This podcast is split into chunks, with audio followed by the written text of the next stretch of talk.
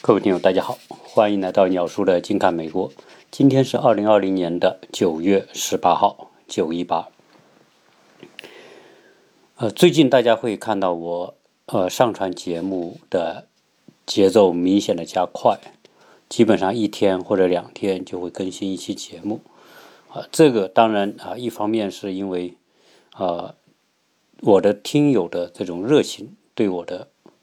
这种推动，另外一方面呢，因为现在是处于一个非常时期，呃，这个非常时期啊，主要是讲这个大国博弈的非常时期啊。这个中美现在这个关系非常的微妙，而且很多事情呢是瞬息万变。我在昨天一个那期节目的最结尾，我还很庆幸的啊说了一句说，呃，网上现在。传出一个一个消息啊，说美国的司法部啊已经明确说，个人和商业用途的微信是不禁的，大家可以用啊。我想很多人可能都收到了这一份，而且而且是打印出来的一份官方的类似于官方的文件的那么一个东西啊。但是呃，今天情况又发生了变化啊，因为以我。在这边所看到的一些媒体的报道啊，包括啊不说美国的吧，就是相对比较中立的，比如说啊 BBC 啊，或者是法国法广新闻呐，就法国的媒体的报道啊，都很明确的说，在二十号，也就是两天之后，微信将被禁用。那这个消息呢？啊，就否定了前天的那一个司法部的那个所谓的说法。那我呢，一直啊也担忧这个事情，所以我在节目里面我也说了过，我为了防止这个微信被禁之后跟大家失联，跟国内的听友联系不上，或者是跟国内的其他朋友联系不上，啊，我也一直在找方法，找方法。这个过程当中呢。啊，尝试了不同的，有电报啊，有呃，Lin，还有呃 w a s A P P，这几个呢，我尝试的结果都不好用，所以后来我呃用到了易信，呃，就是网易旗下的那个社交即时交通工具呃通信工具，易信我试完的结果是很好，可以用。当然，易信呃，在国内现在可能用的人不会很多，但是它在功能上跟微信是一样的。现在我就下载了易信，然后呢注册，注册完之后呢，我跟我国内的家里的人先试了一下，我让他们也注册，啊，然后呢，我们用微信相似的方法，就是加你，只要对方把对方的易信号告诉你，你把你的易信号告诉对方，大家一加加好友，加完之后。啊，就可以联系啊。这种联系方式呢，和微信是差不多的。这样一来呢，就呃，我们就稍微放宽了点心哈。因为而且呢，我还尝试着把我们家里的人啊组建一个异性群，那个群的这个作用和效果也是差不多啊。凡是微信有的功能，在异性那个群里面都有啊。我我不是说去给异性什么做广告啊，去推，在这样一个非常时期。啊，中美之间这种沟通啊，主流的渠道最核心的就是微信。微信一旦进来之后，那等于说这个在中美之间的这些亲朋好友的沟通渠道就被掐断了。那这种就说人是这样，人这种动物呢，你从艰难到舒适。这么一个过程是容易的啊，原来条件艰苦，现在好一点，哎，那就就觉得哎很幸福，幸福感就很有。那现在呢，这种科技带来很多的便利，对吧？你说，啊，原来如果是在八九十年代啊，美中之间你要联系，比如说很多人在这边读书、留学，或者是怎么样，你要打一个电话回国内，那那是很贵的，一分钟哈。可能是十几块钱，然后呢，啊，你就还不敢多打，对吧？很多原来的电影里面都讲到过这种情况，所以那个时候呢，就只能是啊，偶尔打个电话，大部分时间就得写信。那现在，呃，移动互联时代之后呢，这个 WiFi 起了很大的作用。大家只要你有流量有 WiFi，然后你就可以通过这些 APP 啊，跟国内即时通话。所以微信这十多年来，大家已经变成了一种习惯了。而这种习惯已经把人给绑架了，就是说你要突然把这种东西给它掐了没了，那你都不知道怎么跟国内联系，打国际长途吗？可能你打打一个电话下来就是几十美元就没了，对吧？然后写信吗？那现在怎么写？发邮件吗？啊，总归来说，特别是一些年龄大的，大家现在也习惯用微信，你现在突然这个东西没有了。那那些年龄稍微大一点的也不知道怎么办，所以微信的这个话题呢，我觉得很好的成为了一个例子，就是新的科技给人们带来便利，这种便利呢，它是单向的啊。所谓单向的，就是人只能是从条件艰苦、努力的。改善条件，让自己变得舒适一点，然后再变得更舒适一点。这种是从坏到好的转变啊，大家都是顺理成章这么做。但是，假如说突然某个情况要让你逆向走，从好到时候变得坏，那就变得很难适应。因为你你现在啊，大家都用微信来解决了很多问题，那现在突然微信没有了，那意味着什么？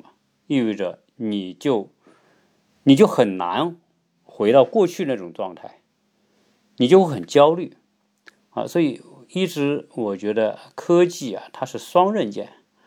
我们但是我们绝大部分的人在这种情况之下，只能感受到一科技给我们带来的好处。那那可不，只要科技正常的情况之下。啊，没有受到什么干扰的情况，那确实给你带来很多的便利啊，效率上啊，或者是舒适度啊，很都很高。但是这种东西反过来，它就是对人的一个束缚或者是一个绑架。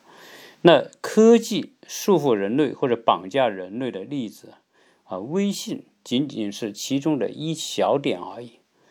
如果你要放眼望去，那科技在所有的领域里面，几乎都在绑架人类，所以一般的人都会觉得，哎，对未来充满着期待啊，未来一定会变得更美好。大部分情况之下呢，确实我们能够期待到未来是会更美好，但是这种美好后面所存在的隐忧啊，已经是越来越明显了啊。事实上，人类的这种发展过程正在走向一个。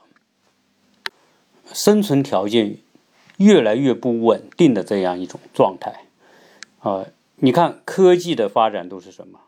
我们创造一个东西，比如说塑料、石油化工，对吧？带来了很多化工业的革命，然后创造了很多东西。化工业的革命，它会带来很多副作副作用啊，除了我们讲的这种环境的破坏、污染以及健康各方面的影响之外。一个问题产生之后，那就附带着你要创造更多的科技手段来解决这些问题。所以，我们看到是说，现在的这种市场也好，科技也好，资本也好，都是推动着这么一个。我个人觉得，你从某个角度来看，它是这个一个向好的方向啊，一种良性循环。但是你从另外一个角度去看，它是一种恶性循环。啊，科技带来的这种副作用，你要用更更多的东西去消灭这些副作用，你因此产生更多的技术、呃手段、产品，啊商业的需求。每创造一个东西，都附带着更多的东西的这种呃问题的产生。好，更多问题产生，又会要求有更多的技术的出现。好，这种层层叠加的方式，实际上到最后呢？啊，人类，呃，从某个角度来说，它已经是被这种不断产生和叠加的技术手段所成了一个茧，所以捆住了。它的一个环节扣一个环节，一个系统套一个系统所形成的这种我们所看到的日常生活当中方方面面的那种便利那些问题，那都是用一种代价换回来的，就是用我们的能力越来越缺失啊。所以我我为什么说我特别希望说为孩子们来啊做一种沟通，就是思维训练。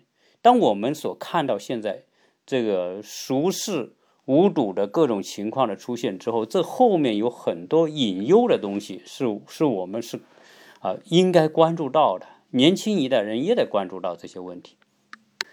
由于这种科技的不断的叠加，使得人被包裹的这个东西啊越来越多，人建立在这些科技叠加的系统的基础之上，这些系统。一旦被破坏掉，甚至人类都会出现生存的危机。啊，那你现在随便举几个例子，比如说现在由于某种原因，电没有了，对吧？那这个社会能运转吗？这是最基础的东西。你要电没有了，那一切的这种系统都运转不了。现在社会的运转、沟通、联系，一切都依依赖在电力能够正常运转的情况之下。美国经常在这个季节啊，经常有大的飓风啊。前不久在在佛罗里达、在德克萨斯哈、在路易斯安那好多州啊，就是墨西哥湾这些州都出现大型的这个飓风。飓风一来，电线刮断，然后。有很多地方可能就没电了，啊，这次加州一烧大火，把很多的这高压电电线电缆给烧了，之后也没电了。有时候一停电就是好几万、好几十万户没电。这没电了，你你就没办法。你比如说你去超市买个东西，那超市怎么给你卖东西？超市都是用系统来操作的。你像亚马逊，你要买个东西，你都没法做。这个系统已经已经严重的就是。把人的活动限制在其中，啊，假如说没电，那就没有网络信号，没有网络信号，你很多事情也做不了。几乎，假如说没电，没有网络信号，那所有的企业、商店，呃，这个，呃，一切的一切吧，你都必须停下来，只有等到电来了，你才能够工作。所以科技呢，越来越形成一种氛围，这种氛围几乎就等同于空气、阳光和水啊，它的重要性一旦没有了，你就几乎生存的这种基础就没有。那这种情况之下啊，人不停的去创造新的东西来，就像等于说，你创造一个东西就出现一个漏洞，然后你要你要搞一个新的技术去补那个漏洞，补完这个漏洞之后又出新的漏洞。凡是从这点上来说。孩子们就应该知道了，任何事情它不只有好，啊，任何一件有好的事、好的效果的同时，它一定有坏，啊，这种叫全面的思维、平衡性的思维。如果具备这种平衡思维的时候呢，你比如说他小孩是搞研究的，未来如果你具备这种思维，你就会反向去发现问题。当一个东西出现之后，我们欢欣鼓舞的同时，我们就想它会带来什么样的隐忧，带来什么样的漏洞，带来什么样的问题？那些问题，他就需要去寻找更多的手段和技术去弥补它的问题。所以，很多的商品的产生、技术应用的产生，都是在逆向思维当中出现的。那如果我们再看到说，现在国与国之间，人类是缺少大智慧的。有时候我们说啊，人人类是啊万物之灵长，人类有无限的创造性，人类可以做很多哈其他动物不能做的东西。但事实上来看，人类真的缺少大智慧。你你看现在的社会冲突，国与国之间的冲突，然后呢互相来啊伤害对方这种方式。那就实际上，实际上这种东西让人是不没办法乐观的。如果把这几种问题叠加在一起，哈，人类高度依赖新型的技术，依赖哈这些啊生存的这种这种手段和方式，那如果国与国之间出现大规模的战争，那实际上未来打仗就不再是什么了，啊，可能就不再是说我派军队，我跟你的军队打，啊，真的要到了说。就是大家啊，绝对鱼死网破的情况之下，那就是大规模的破坏。那这种大规模破坏那是很可怕，对吧？电力系统破坏掉了，那你整个社会你没法运转的。那通讯系统破坏了没法运转，互联网系统破坏你也没法运转。所以有很多系统都有可能变成攻击的对象。所以说，未来战争。就不再停留在原来的说啊，我消灭对方的有生力量，然后对吧？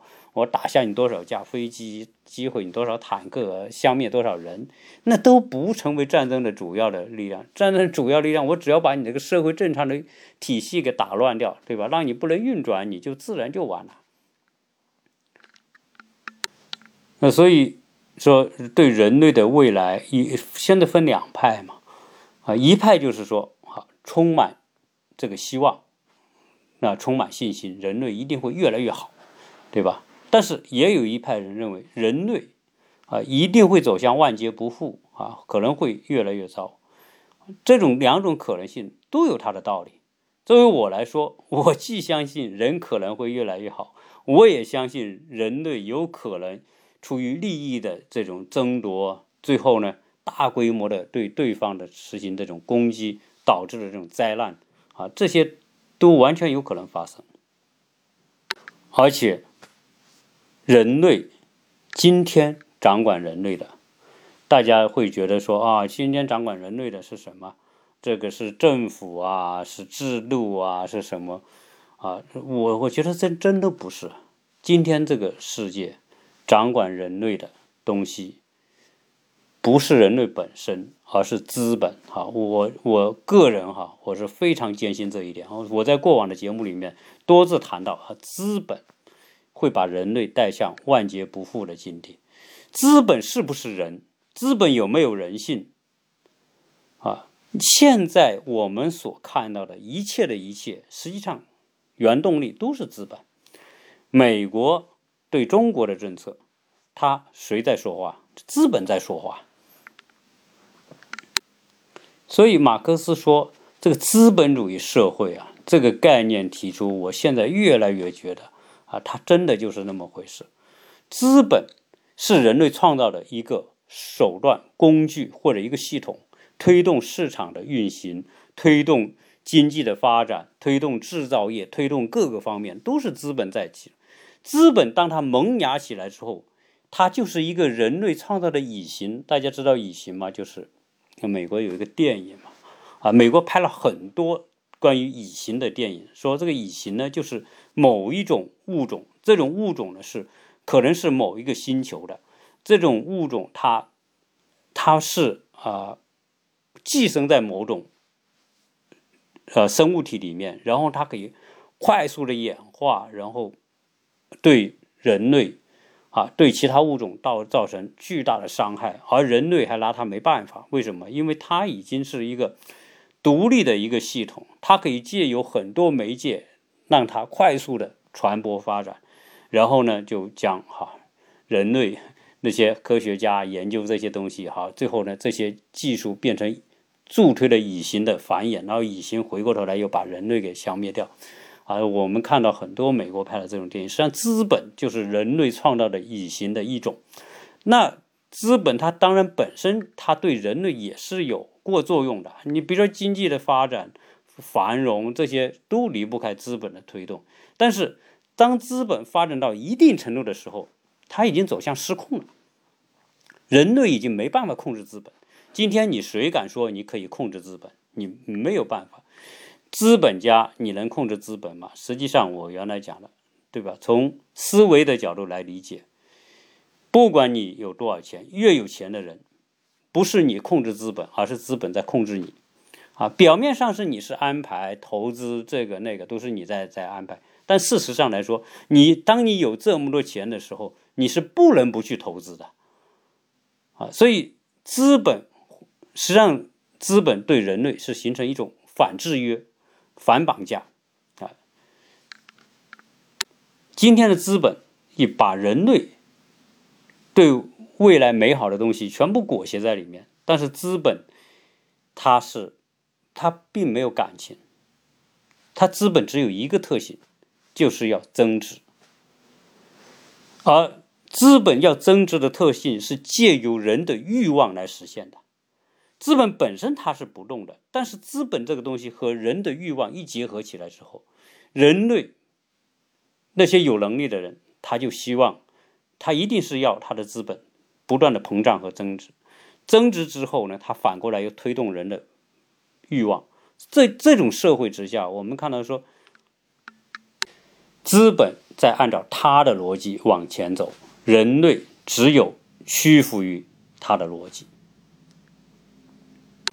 而且人都有寿命的。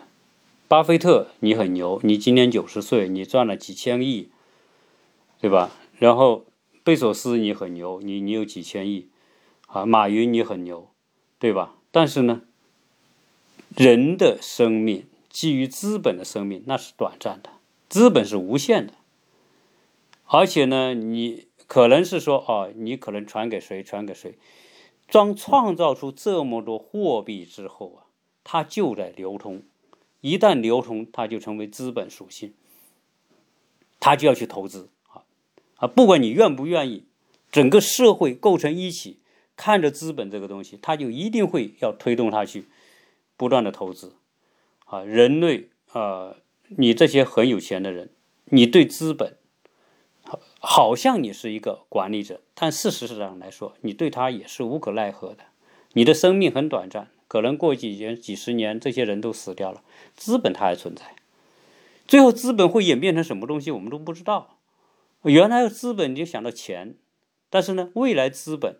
货币，它都不再是实物的货币了。你看现在的这个银行系统就知道，银行就是个数字，货币就是个数字。所以你看，人类的发展到一定的时候，一切东西都变成什么？都变成信息了。今天这个社会，所以有人说，当人类真的去看我们自己的时候，都发现。我们这些东西都是虚空的，都是一串数字，都是一些信息，都是一些信号而已。现在一切东西都信息化了，虚拟的、现实的，有时候你都分不清楚。啊，而且虚拟的，它的空间一定比现实的要大，所以很多现实的东西都虚拟化。啊，包括我们说的资本、货币都已经虚拟化了。现在真的说印钞票，印钞票，现在有多少什么货币、纸币是在市场流通的呢？越来越少，全都电子化了，都变成一些符号了，对吧？零加一了。假如说人所创造这个东西，当然我们说最极端的一种可能性就是，如果现在的互联网系统真的一夜之间没有了，那是不是人类的财富体系就崩溃掉了？那回到多少年以前？回到几百年前、一千年前的这种状态，你多少人有钱？你说哦，我有多少钱在银行？那银行系统崩溃掉了，你的钱在哪了？没了。然后你说我有多少资产？你的资产在哪呢？没有谁证明那是你的资产，对吧？谁都可以抢掉你的东西，你没有任何办法。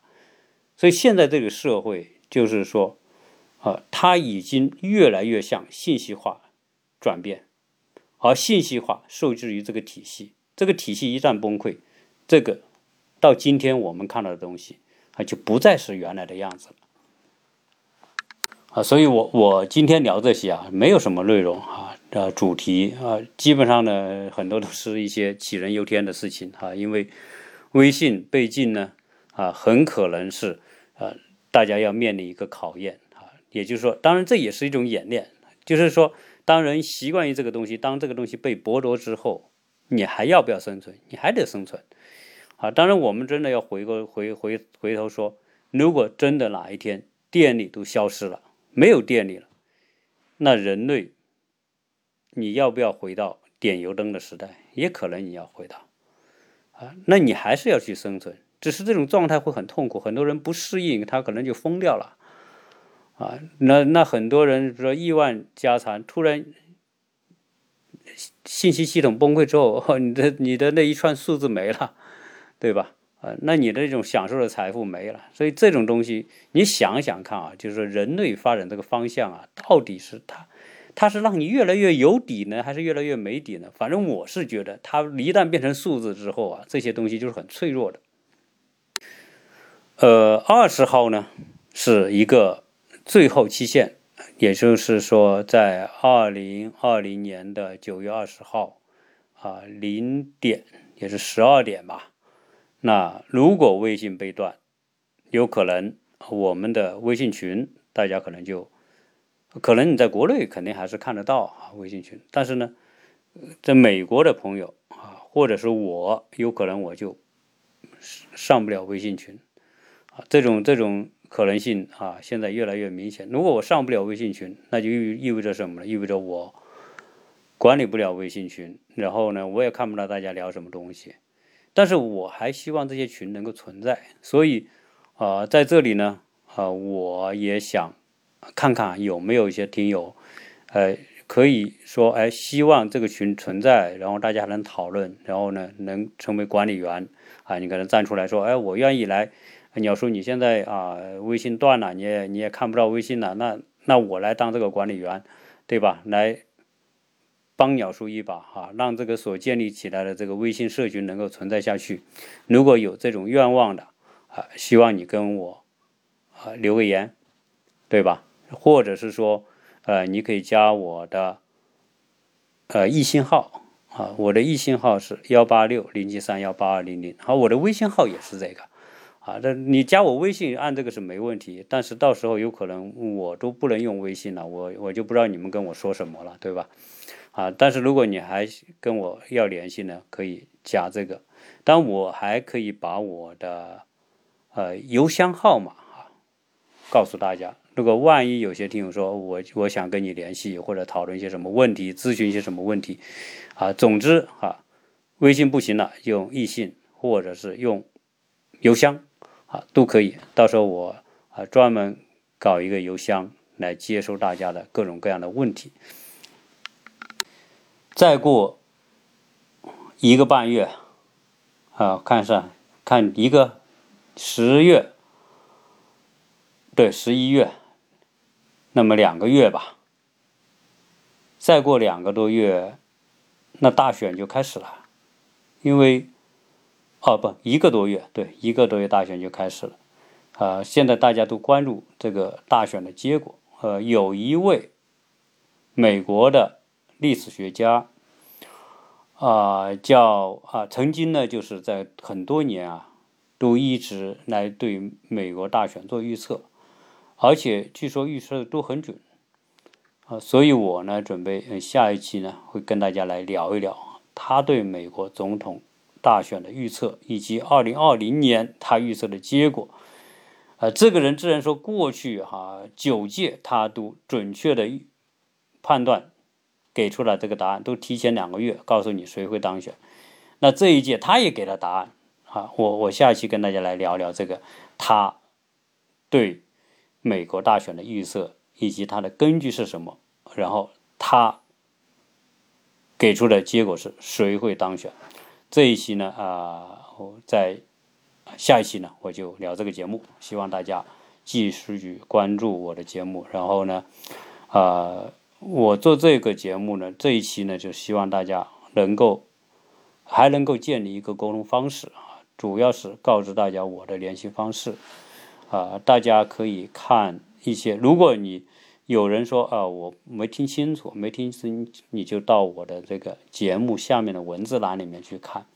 有很多听友一直问怎么加我微信，我觉得就我就不用再说了哈，你就看哈，这个不行加那个。如果有亲朋好友在美国的，你关注美国的，那么你如何跟你的亲朋好友建立联系？我觉得啊，必须做这个准备了，就不能说到时候再说，到时候再说就没法说啊。你最后你电话也打不通，你也不能打个国际长途，对吧？那会变得啊，大家都不知道啊，不知所措了啊。最不应该的就是亲人之间因此失去联系啊，或者是至亲好友。啊，失去这种联系的这种渠道，那我们是不希望的。所以这一期节目呢，我也是希望说，呃，做一个最后的提示吧。啊，希望先建立好。当然，你说会会不会未来峰回路路转，然后又说，哎，我又我又不进你了，对吧？啊，因为现在这个时候都已经完全不是系统在决策，都是个人在决策。啊，一个人的意志。所以，在美国历史上，没有任何一个时代一个人意志会如此的。决定着一个国家的政策是没有的，啊，这个那我这不用另外一个词来说这个事了，就是，啊，就我就用用这种比较委婉的方式来说，啊，在美国历史上这是头一次，啊，因为美国它的体制啊，在过去呢还是有很大的约束力，但是现在看来，美国的制度的约束力越来越弱，啊，个人的意志啊越来越。成为一个可以影响国家的这么一个东西，啊，那这个对于美国来说，啊，它的体制是面临着巨大的考验的。在美国国内有很多媒体对这个已经提出了质疑，啊，美国还是一个民主国家吗？啊，美国的制度是不是已经啊受到了很大的威胁？啊，在美国媒体已经啊发出了强烈的这样的一声音，啊，但这一切呢，我们看着它未来怎么走吧。啊这一切啊，对于我们来说，多关注是必要的。那么这一期呢，跟大家聊这么多，谢谢大家收听。